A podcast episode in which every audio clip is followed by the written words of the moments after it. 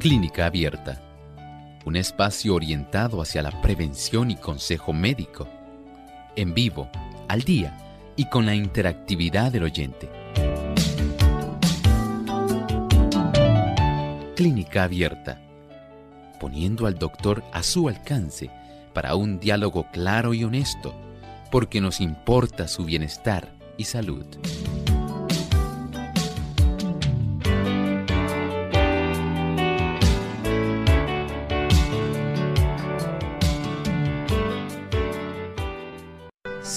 Formaciones de tejido en el intestino grueso. La causa de la mayoría de estos no se conoce, pero son comunes en los adultos. Hoy en Clínica Abierta hablamos de los pólipos colorectales.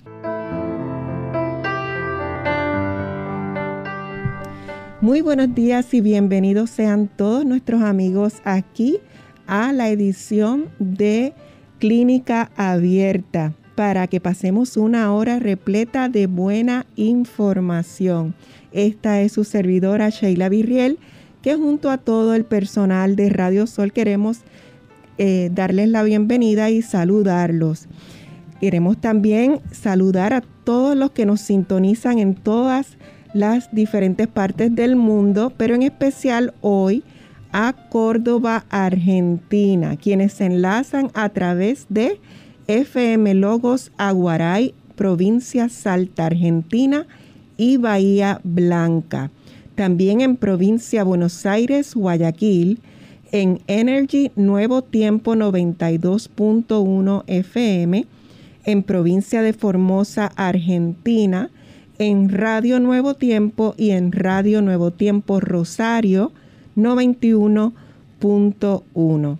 También saludamos a quienes nos ven eh, gracias a la red social Facebook en nuestra página Radio Sol 98.3 FM. Gracias por su sintonía y por su compañía. Y como siempre se encuentra con nosotros el doctor Elmo Rodríguez, a quien saludamos hoy. Saludos cordiales, Sheila. Saludamos también al equipo técnico y a nuestros amigos que hoy están aquí acompañándonos en esta edición de Clínica Abierta. Así es, pero antes de comenzar de lleno al tema de hoy, queremos escuchar el pensamiento saludable que nos tiene para hoy. Además de cuidar tu salud física, cuidamos tu salud mental. Este es el pensamiento saludable en clínica abierta.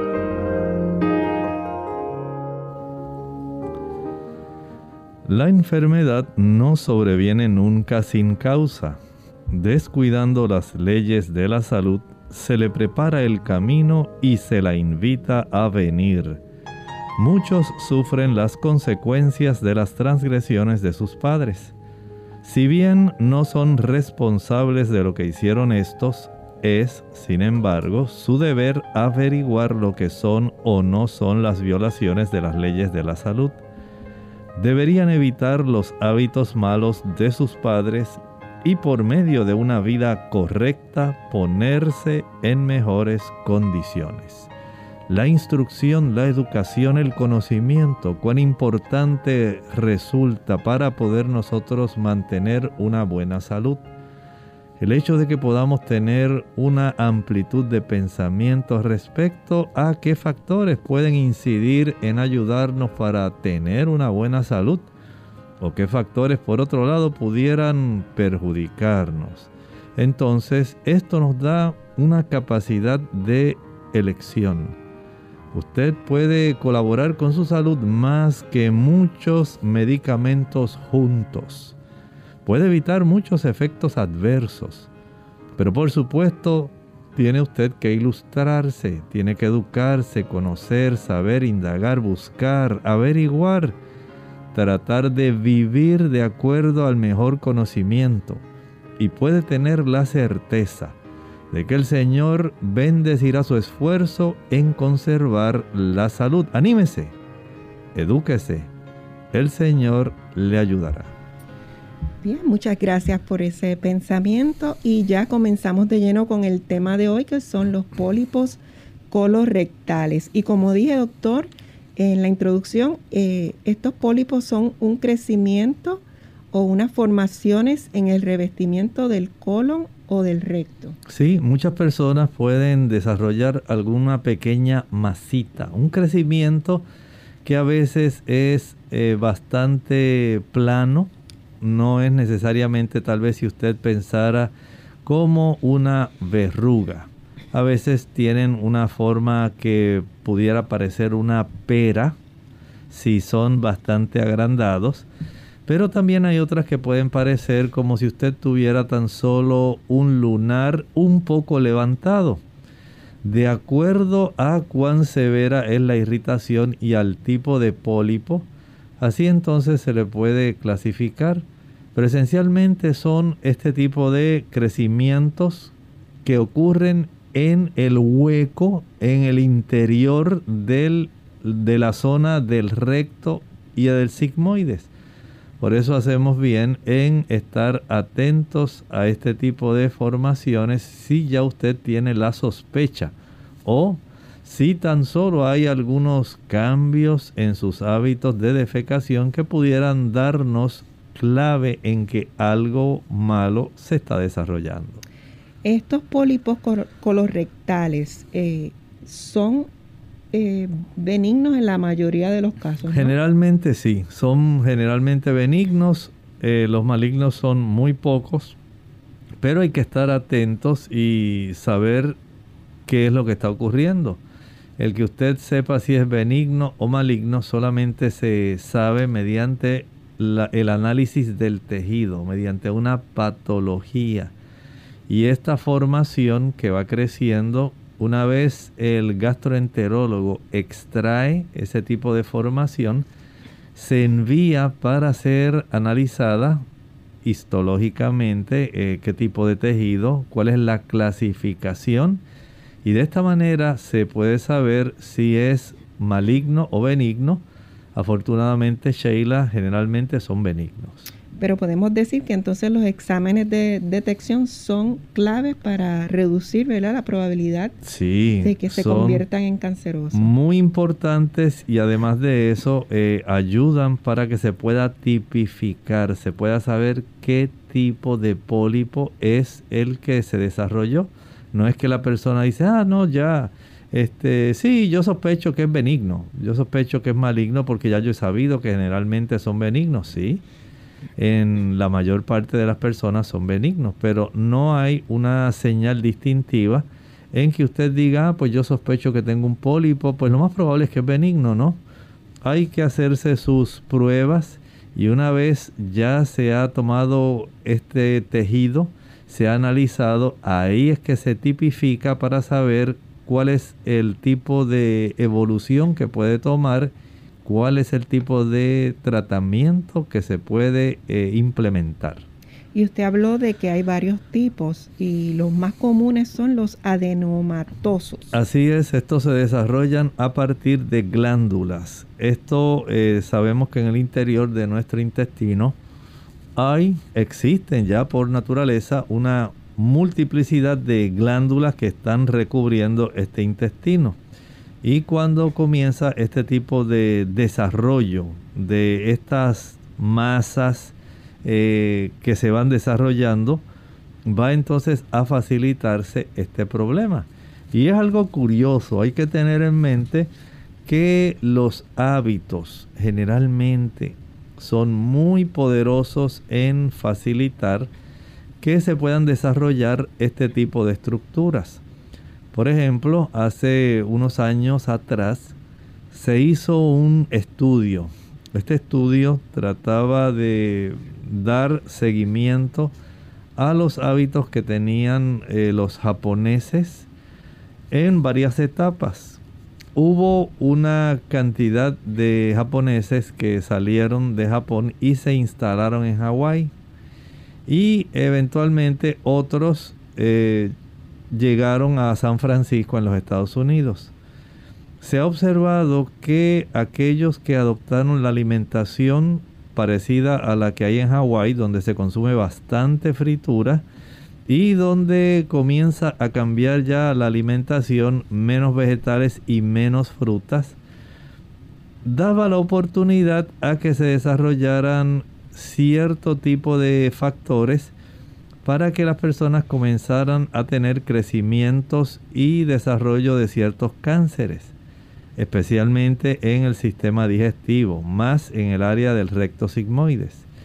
Aquellos que se establecieron en San Francisco, que ya eran básicamente otra generación, se observó que en la medida que adoptaron la alimentación de los Estados Unidos, donde hay una mayor cantidad de frituras, hamburguesas, pizza, cerveza y otros tipos de alimentos muy diferentes a aquellos vegetales en abundancia que se comen en Japón, las frutas que en abundancia se consumen también en Japón. Al hacer estos cambios, esa progenie esas personas descendientes de estos japoneses que se asentaron a vivir allá en California, desarrollaban más fácilmente cáncer del colon. La razón era muy sencilla. Habían cambiado la dieta, ahora comían una mayor cantidad de grasas, consumían una mayor cantidad de carne, una mayor cantidad de queso, menos cantidad de vegetales, ensaladas, verduras, viandas, menos frutas. Y entonces se pudo hacer esta correlación como aquellos que se habían instalado en un punto intermedio en Hawái, donde habían más frituras, pero por lo menos había una mayor cantidad de vegetales y ensaladas, no desarrollaban tantos problemas, aunque sí se desarrollaban algunas situaciones pero los que se asentaron en Estados Unidos desarrollaron muchísimos más problemas por ese factor que es tan importante, el estilo de vida, la alimentación. Veamos entonces que hay una gran diferencia. Cuando nosotros pensamos, doctor, pero ¿cómo es posible que esto se desarrolle? En realidad nuestro estilo de vida y particularmente en estos casos, los alimentos que consumimos, eso puede darnos una mayor tendencia a desarrollar este tipo de estructuras que, aunque generalmente son beneficiosos, también van a dar esa oportunidad a que haya también desarrollo de masas que pueden ser sumamente preocupantes. Qué interesante. Vamos a hacer nuestra primera pausa y conversamos nuevamente de estos pólipos colorectales.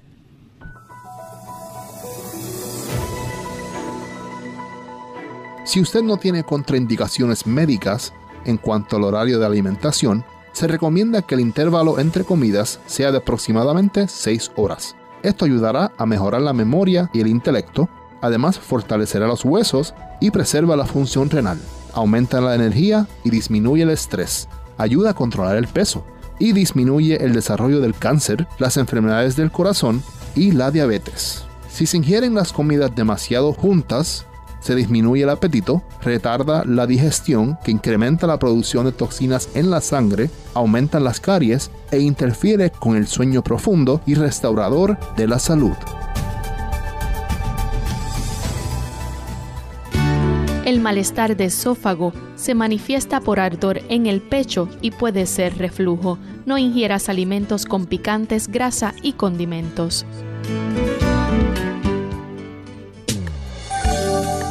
El hombre que a los 50 años ve el mundo igual a que como lo veía a los 20, ha desperdiciado 30 años de su vida.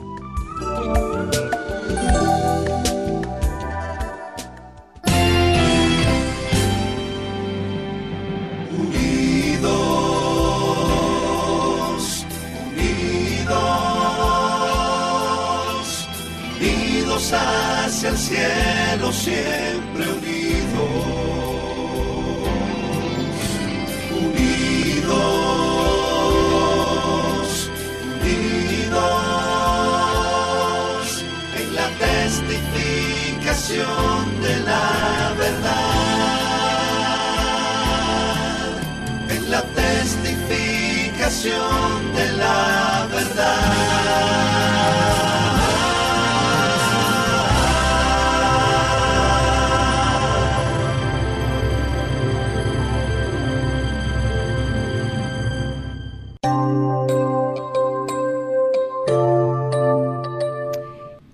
regreso a Clínica Abierta hoy con el tema de los pólipos colorectales y estábamos hablando del tipo adenomatoso.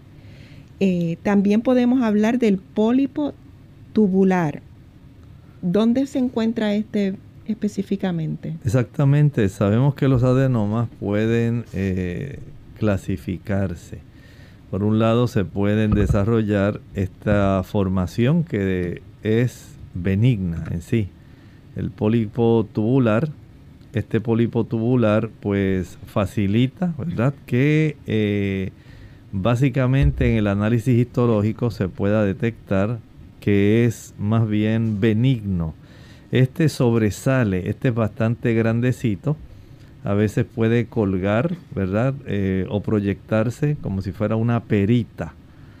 Y el médico generalmente lo va a detectar. Eh, recuerde que crece hacia la parte de adentro del hueco del intestino, del hueco del colon en sí, la luz, el lumen. Y este pólipo, pues, aunque tiene esa forma, es más grandecito, pues tiene la bendición de que al analizarlo generalmente es de tipo benigno. También está el adenoma velloso y este es con una forma plana y se puede confundir también con, con el, con el intestino, ¿verdad? Sí, se desarrolla en esa área del área del recto, pero este es más bajito, pero es más preocupante, porque la clasificación cuando el patólogo recibe la muestra del tejido y se hace el análisis histológico, se realiza la prueba de patología, se puede determinar si es esta clasificación de un adenoma velloso y este sí es mucho más propenso a convertirse en cáncer. ¿Y el pólipo hiperplásico también puede desarrollar cáncer? Bueno, sabemos que hay dentro de los adenocarcinomas unas grandes variedades. Cuando estos adenomas se vuelven cancerosos, entonces Sheila es que los vamos a conocer como adenocarcinomas. Ya cuando hablamos eh, de los hiperplásicos, estos son otros tipos, pocas veces, pocas veces ellos van a desarrollar cáncer. Igualmente los pólipos que se les llaman cerrados. Esto quiere decir que son tipo sierra. No es que están así encerraditos, sino que son tipo sierra. Son menos comunes, pero se puede convertir en cáncer con el tiempo. Vean que desde el punto de vista del análisis del tejido, hay entonces por lo menos unas cuatro clasificaciones de pólipos para los cuales entonces se hace un análisis del tejido y aunque el adenocarcinoma es el tipo de cáncer más común, recuerden que generalmente va a desarrollarse casi siempre del adenoma velloso. Así que tengamos en mente que el hacernos la prueba de inspección mediante la colonoscopia puede ayudarnos. También hay otras pruebas que son muy útiles para sospechar lo que puede estar ocurriendo. Pero a no ser que se tome una muestra de tejido, nunca se va a saber específicamente cuál es el tipo de pólipo de adenoma, ¿verdad? Que se ha desarrollado en el interior si es que usted lo sospechara, porque generalmente ese tipo de crecimientos no se sospecha hasta que ocurren ciertos cambios en la cuadro, ¿verdad? De signos y síntomas del paciente que demuestran cierto grado de desarrollo y preocupación que hace sospechar pero nadie puede decir nada más, pues mira, yo en el interior yo creo que se me está desarrollando un pólipo tipo adenoma velloso. Tengo un pólipo tubular, tengo un pólipo que es cerrado, tengo un pólipo hiperplásico, así nada más porque usted lo sospecha, no. Hay que tomar una muestra de ese tejido. Doctor, ¿y el tamaño o el diámetro de los pólipos tienen algo que ver con que tenga mayor riesgo de cáncer? Es uno de los factores, entre varios factores. Por ejemplo, si el tamaño es mayor de un centímetro, estamos hablando casi mm, unos, podríamos decir, unos 3 octavos de pulgada aproximadamente. Si eso es mayor de eso, eh, generalmente 3 octavos, sí, más o menos, de pulgada, eh, esto va a hacer más sospechoso el asunto. Si es menor, generalmente se tiende a pensar que es benigno, pero siempre se hace eh, la toma de la muestra de tejido para poder eh, tipificar y saber después del análisis del tejido si es o no benigno o es maligno. ¿La edad se considera un factor de riesgo en este caso? Sí, sí, es muy importante eso porque eh, generalmente las personas que ya tienen más de 45 años tienen una mayor probabilidad en desarrollar este tipo de situación. Por eso hay que darle un poco más atención. Si ya usted está cerca de los 60, mucha más atención todavía. Y ya ahí desde los 60 en adelante prácticamente debe usted considerar este tipo de estudio, eh, especialmente si usted es una persona estreñida, si a usted le gusta comer mucho carne, si le encanta el queso. Entonces ya estamos hablando de factores que junto al café, al tabaco, al alcohol, facilitan la irritación de la mucosa del sistema digestivo y el colon como es parte de ese sistema digestivo su mucosa también se va a irritar. De esta forma la sospecha de que se desarrollen este tipo de formaciones va a facilitarse si usted tiene estos antecedentes es una persona mayor de 60 años y también Sheila. Si hay un historial de que en la familia hay personas que han desarrollado cáncer de colon, ese historial se tiene que tomar con mucha delicadeza porque va a hablar, ¿verdad?, a favor de que esto se puede repetir más fácilmente. Por lo tanto, tenga en mente este tipo de situaciones que entendemos que nadie quisiera que se desarrollara una situación como esta en su cuerpo, pero sabemos que son factores de riesgo. Por lo menos hasta ahora hemos visto esto, la edad, el tipo de antecedentes familiares, hay que tomar eso en cuenta. Y si esta persona ha tenido eh, pólipos anteriormente, no quiere decir que aunque se los eh, quite, ¿verdad? El gastroenterólogo pueda repetir.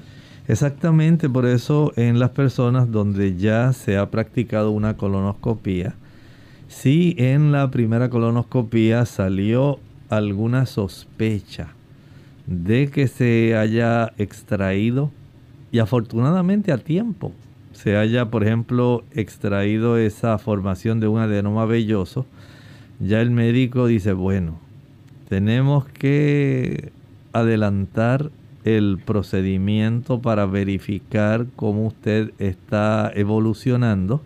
Si ha desarrollado otras formaciones, si afortunadamente todo salió bien, negativo para un crecimiento tumoral, entonces el médico probablemente le diga, pues por aquí no lo quiero ver. Hasta dentro de 10 años. Si usted tiene ese colon, eh, libre de cualquier formación, el médico le va a solicitar esto. Le dice, pues no, por aquí no venga a no ser que haya algún tipo de señal que sea anormal, que pudiera ser preocupante, entonces podemos considerar esta situación. Pero si ya usted tiene el antecedente de que le extrajeron un tipo de pólipo como el adenoma velloso, que tiende a ser más planito, pero generalmente es maligno. Entonces hay que verificar más frecuentemente cómo está el interior del colon tratando de evitarle a usted el desarrollo de este problema. Y aunque una pequeña cantidad de personas que presentan pólipos eh, se, se, relaciona con algunos trastornos hereditarios, hay varios de ellos, como por ejemplo poliposis adenomatosa familiar. Sí, ya esto es un tipo de antecedente que si hay un historial de esto en la familia, pues pone a la persona en una mayor, digamos, zona de riesgo. Igualmente el síndrome de Garner, la poliposis juvenil, el síndrome de Lynch, también el síndrome de Peutz-Jeghers. O sea, aquí estamos hablando de diferentes tipos de eh, formaciones que unas pueden ser polipoides, otras pueden facilitar el desarrollo de cáncer y hay que saber distinguir. Distinguir en el pólipo si da una señal de que está malignizando o sencillamente tiene todas las características de ser benigno. Por lo tanto, este tipo de antecedentes y trastornos hereditarios hay que tomarlos seriamente en cuenta porque ayudan a facilitar la sospecha si acaso se está desarrollando algo que sea maligno. O sea que esas personas que tienen hijos menores de 20 años que hayan sido eh, pacientes con este pólipo, pues deben estar muy pendientes a sus hijos, ¿no? Para, porque no hay forma, no hay manera de saber quizás. E, este, este tipo de enfermedad, especialmente la poliposis juvenil, es una enfermedad que va a estar provocando muchos crecimientos, pero son de tipo benignos, ¿verdad? dentro del intestino y este tipo de crecimiento ocurre antes de los 20 años. Por eso el aspecto de la patología, el obtener la muestra, analizarla para saber si es el crecimiento benigno o maligno es algo sumamente importante. Bueno, vamos a hacer nuestra segunda pausa y regresamos enseguida con este interesante tema.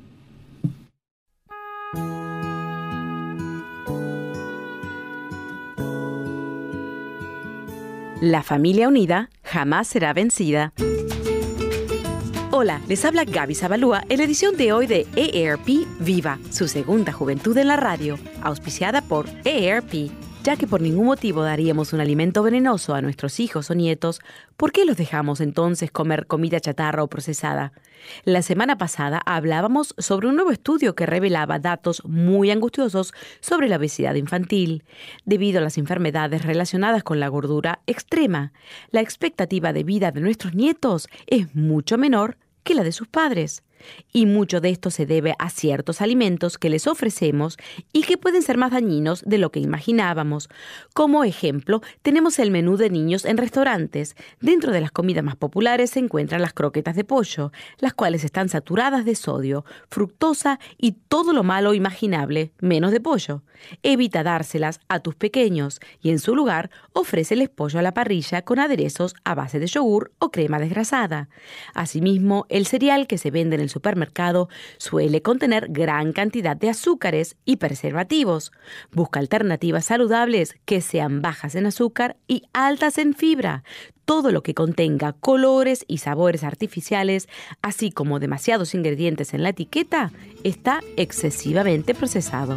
El patrocinio de ERP hace posible nuestro programa. Para obtener más información visita aarp.org oblicua viva. El apéndice, la inflamación de este diminuto órgano causa una molestia muy intensa y punzante en el vientre bajo del lado derecho. Sucede porque se infecta y se llena de pus, por lo que es necesaria atención médica inmediata.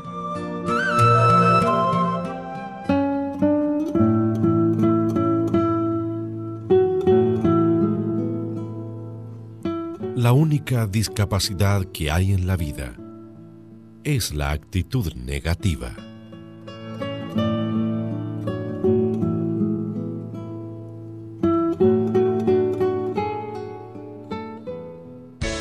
Unidos con un propósito, tu bienestar y salud. Es el momento de hacer tu pregunta llamando al 787-303-0101 para Puerto Rico, Estados Unidos 1866 920-9765 y llamadas internacionales al 787-763-7100 o al 787-282-5990. Clínica Abierta, trabajando para ti.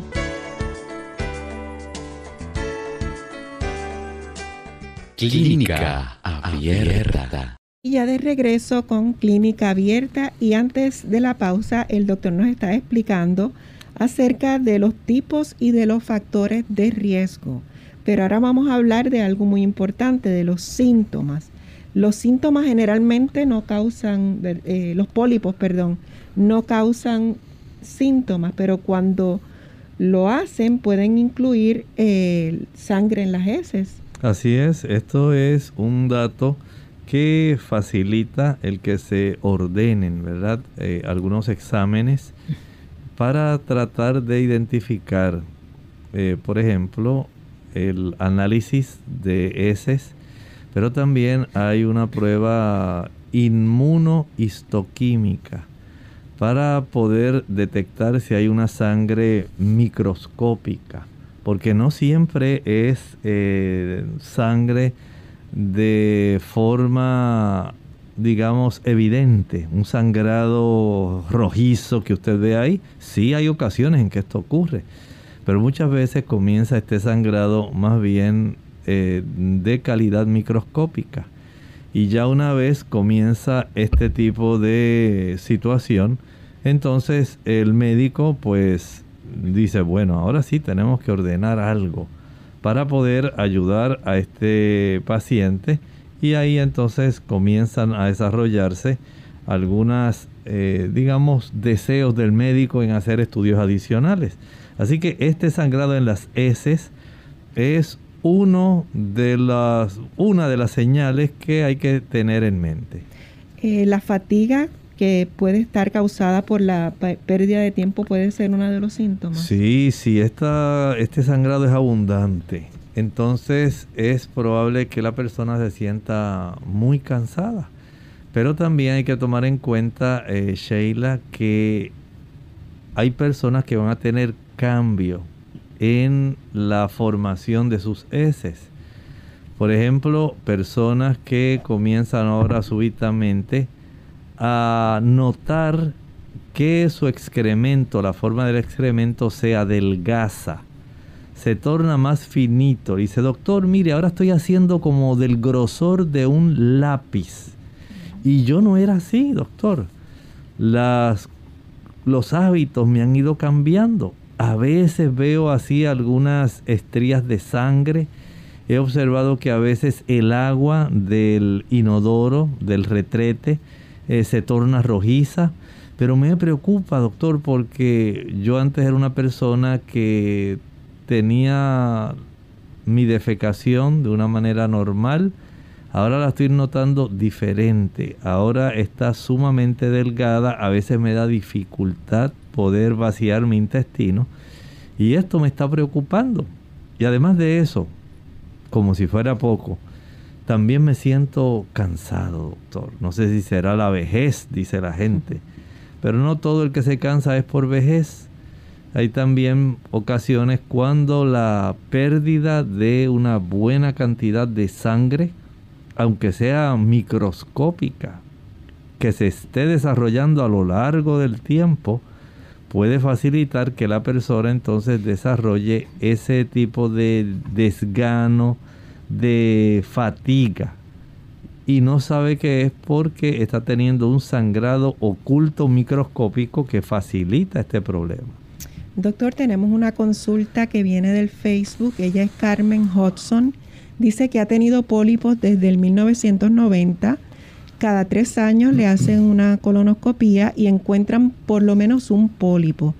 ¿Hasta qué edad ella quiere saber debe seguir haciéndose la colonoscopía? Porque ha oído que después de los 70 no vale la pena hacerla porque corre riesgo de que le perforen el intestino. Bueno, si bien es cierto que los tejidos van cambiando poco a poco, siempre que se haga la colonoscopia, siempre hay riesgo de que el intestino se perfore. Es parte de las complicaciones que pueden suceder.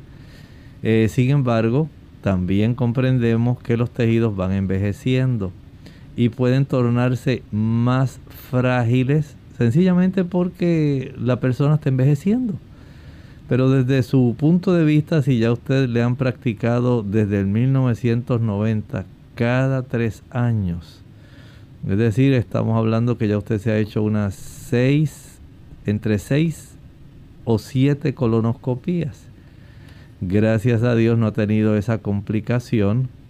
Mientras usted eh, tenga la sospecha o el médico le indique de que usted todavía está en alto riesgo, hágalo hasta tanto ya él le indique, no, mire, de aquí en adelante ya no se la vamos a hacer.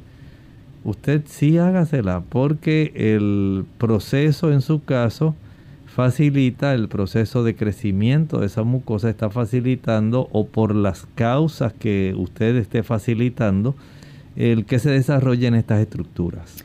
Vamos a hablar entonces sobre las pruebas o exámenes, porque un pólipo grande en el recto se puede sentir durante un examen que el médico haga un, un, tacto rectal, pero también hay varios otros exámenes como lo que ya hablamos, la colonoscopía.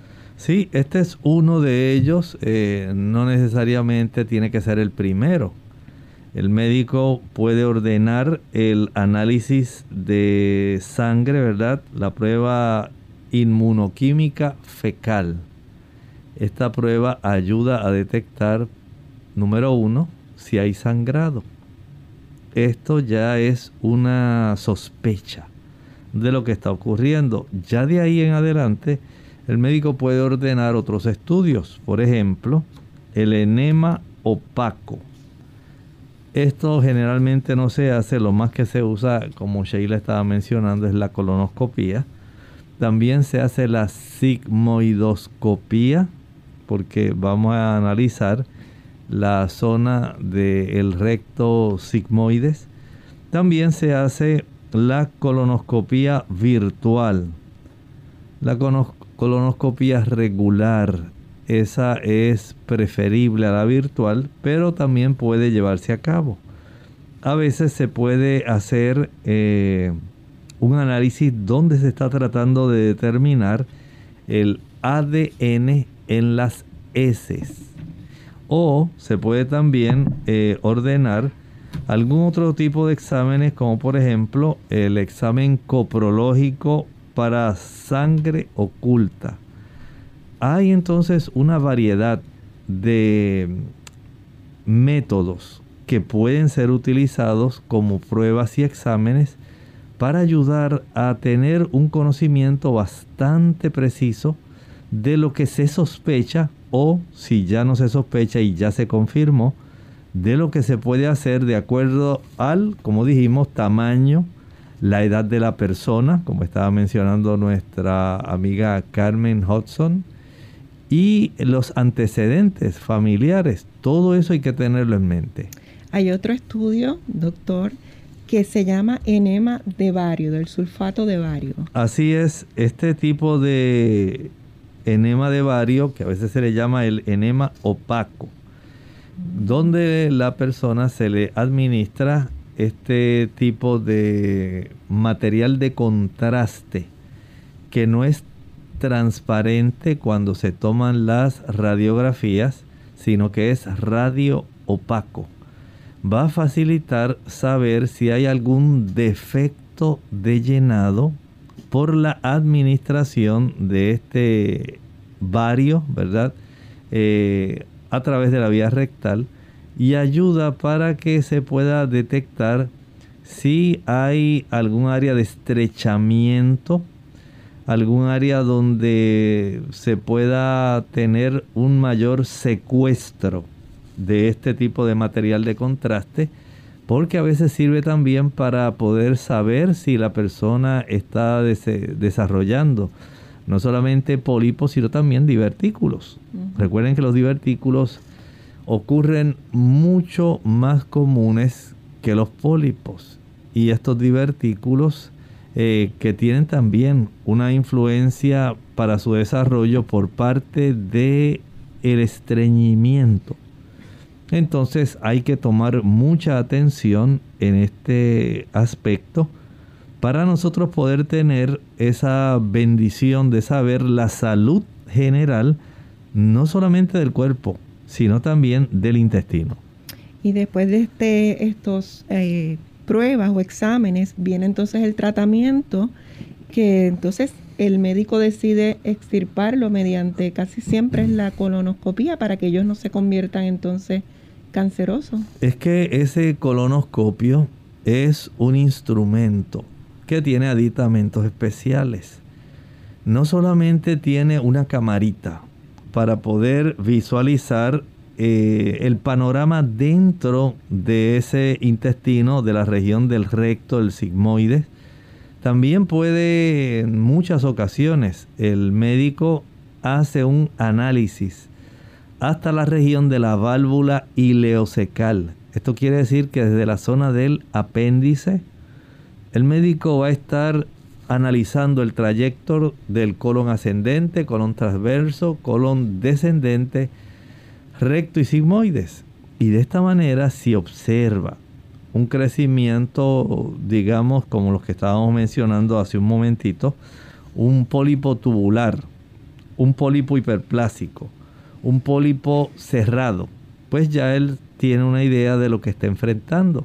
Al igual que si detecta un pólipo plano tipo adenoma velloso, lo va a extraer. Al extraerlo, él eh, va a conservar este tejido en, una solución especial para ser enviada a el médico, el patólogo, para que prueba, pueda tipificar qué tipo de tejido es el que se obtuvo. Y con esa tipificación va a ayudar para saber si es benigno o maligno. De ahí entonces que sea necesaria que la persona que tiene esta sospecha de condición se pueda estar verificando en el caso de nuestra amiga Carmen cada tres años. Y aunque son benignos, qué bueno. Pero si fueran malignos, pues también se podría detectar a tiempo y se podría trabajar con esta situación. Doctor, hay otros casos donde el pólipo está bien adherido al intestino que pudiera provocar un sangrado de hemorragia eh, en el procedimiento de la colonoscopía. En estos casos, ¿necesitaría un cirujano eh, para poderlos sacar?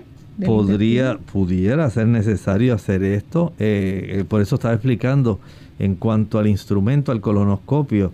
Tiene esos aditamentos no solamente como camarita para ver la ubicación, la forma, sino también tiene también un aditamento para tomar una muestrita del el tejido, para buscar ese pólipo, si es adenomatoso o hiperplásico, tubular. Entonces ahí él toma esa muestra, pero si es plano, sencillo, dice aquí yo pienso que esto pudiera ser un adenoma velloso, voy a biopsiarlo. Y de esta manera, al analizarlo, entonces ya el patólogo va a tipificar, va a decir, bueno, sí, esto es bueno o es malo. Y de ahí entonces ocurre como la señora Hudson. El médico va a decir, bueno, cada dos años, cada tres años, cada cinco o cada diez, si básicamente encontró todo que estaba corregido. Y esto puede también eh, ser un factor la edad y la salud del paciente o la cantidad de pólipos que tuvo, que, puede depender. Todo esto, tal como estaba preguntando la señora Hudson, sí eh, el hecho de que ha estado teniendo esa tendencia a que a lo largo de estas 6, 7 colonoscopías que ella se ha hecho desde eh, eh, los 1990, siempre han salido negativos pues probablemente pues uno diga, bueno, ya yo sé que va a salir eh, otra vez negativo. Y la persona a veces se relaja, tiende a tomar esto más suave que preocupante. Y desde ese ángulo, entonces el médico dice, bueno, te voy a ver cada tres años como le ocurre a ella. En otros casos donde ah, sale todo bien, donde básicamente no había ningún tipo de malformación, le podrá decir, bueno, dentro de 10 años nos vemos otra vez. Y ya desde ese punto de vista, pues la edad, la cantidad de pólipos que tuvo, el tamaño de los pólipos, como vimos, si es mayor de un centímetro, todos, todos ellos son factores que hay que tomar en cuenta para determinar el proceder con este tipo de crecimiento. Igual que los antecedentes familiares, ¿no? Sí, es importante, esos antecedentes familiares ayudan al médico eh, para que éste pueda tener una mayor sospecha. Bien, entonces, ¿cuándo debemos contactar a nuestro médico? Bueno, nosotros debemos ser muy, muy cuidadosos. Fíjense que hay eh, en este procedimiento detectar, saber si una vez ya se tiene este diagnóstico, si salió canceroso.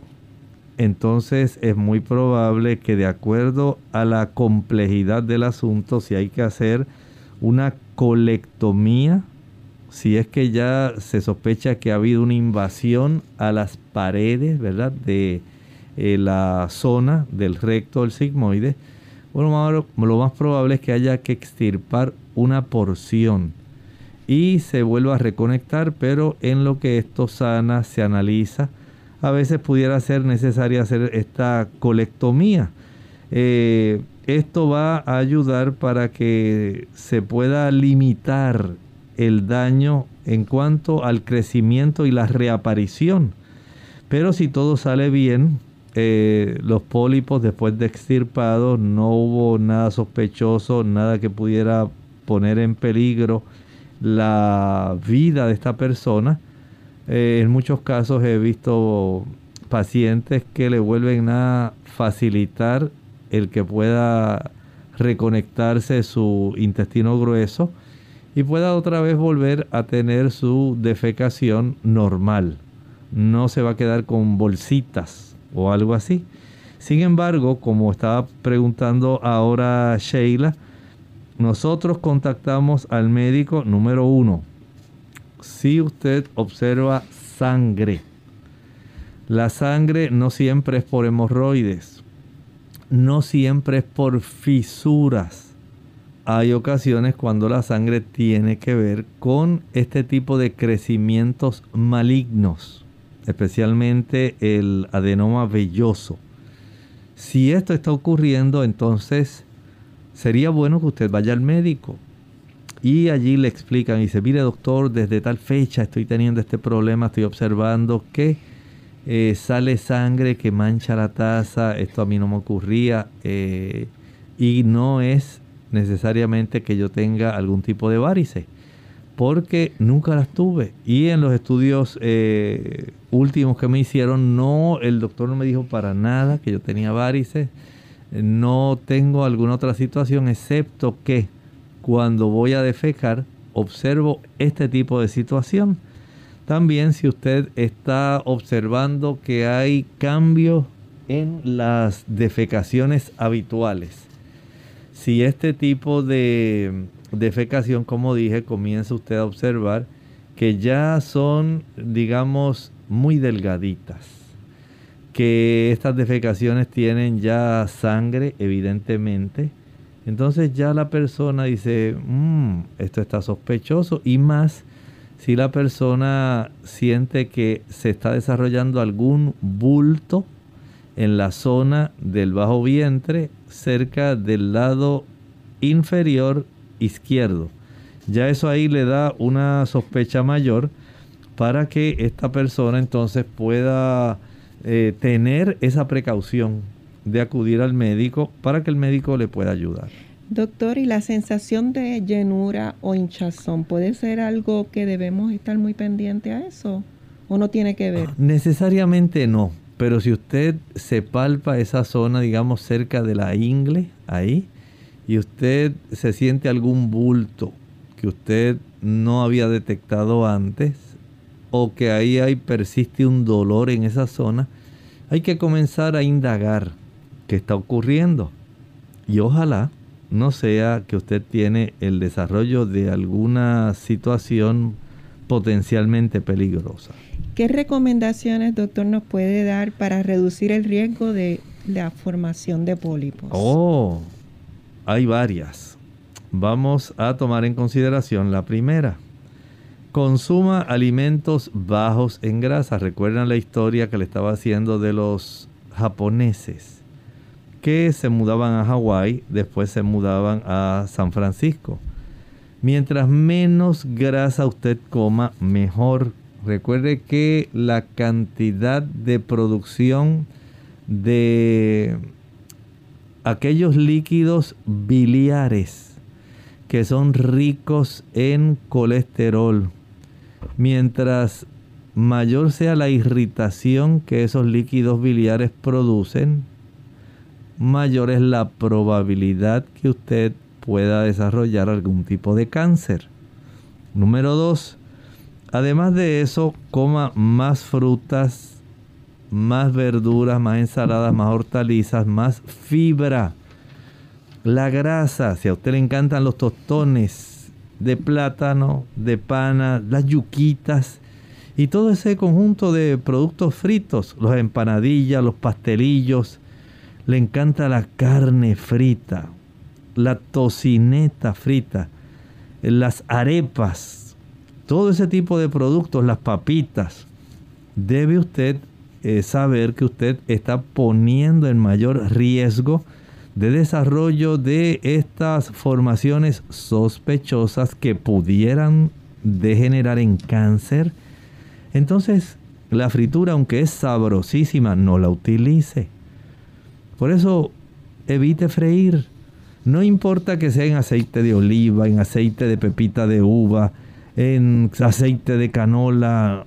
No importa qué tantas cosas a veces diga la gente, usted haga caso. Porque estas son evidencias que se han podido obtener a lo largo del tiempo.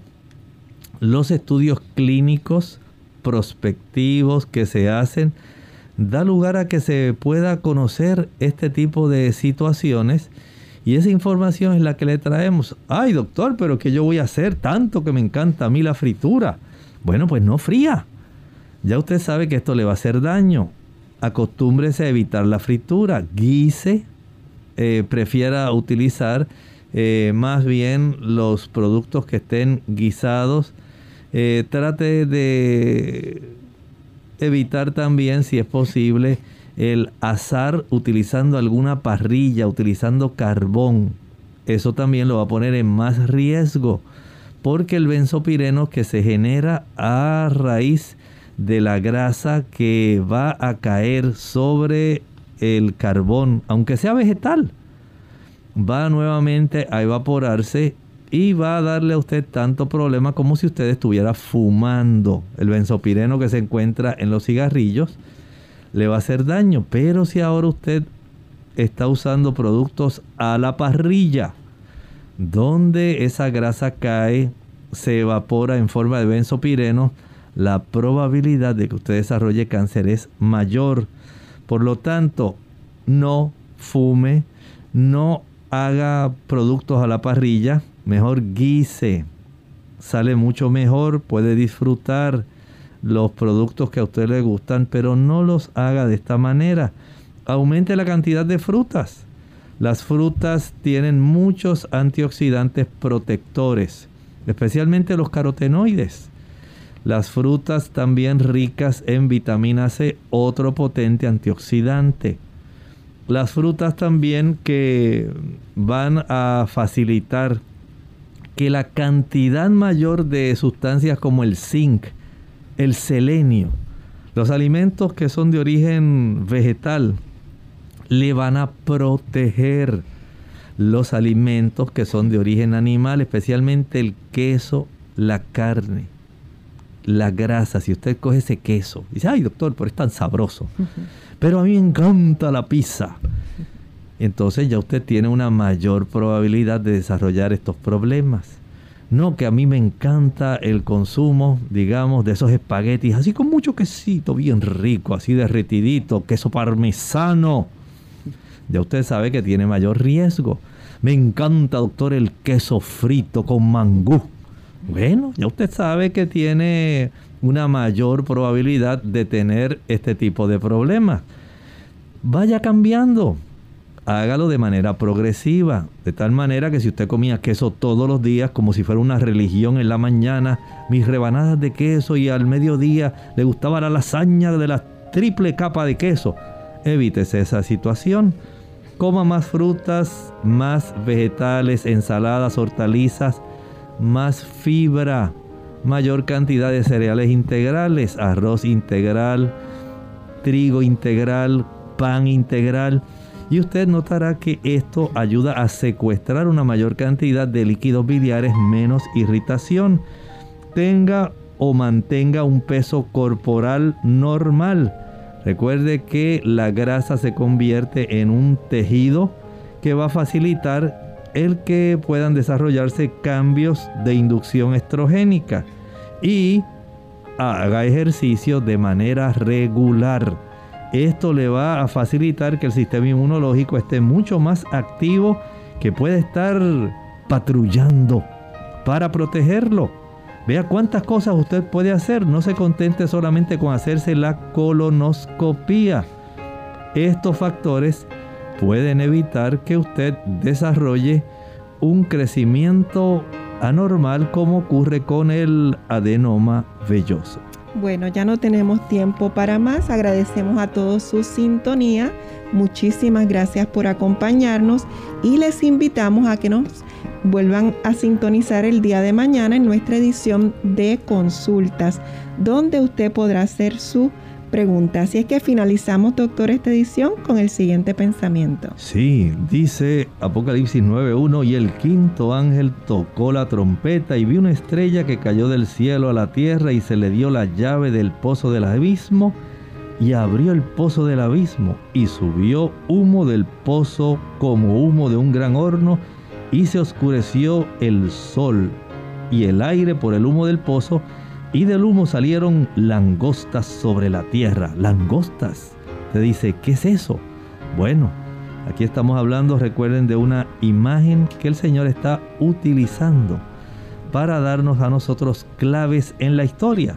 Claves que tienen que ver con el imperio romano de Oriente, especialmente en la etapa papal, hablando directamente más específicamente después del año 538 y particularmente del año 792, cuando comenzaron los azotes del Islam a afectar el imperio papal. Ahora sí nos despedimos, con cariño compartieron hoy el doctor Elmo Rodríguez Sosa y Sheila Virriela. Hasta mañana.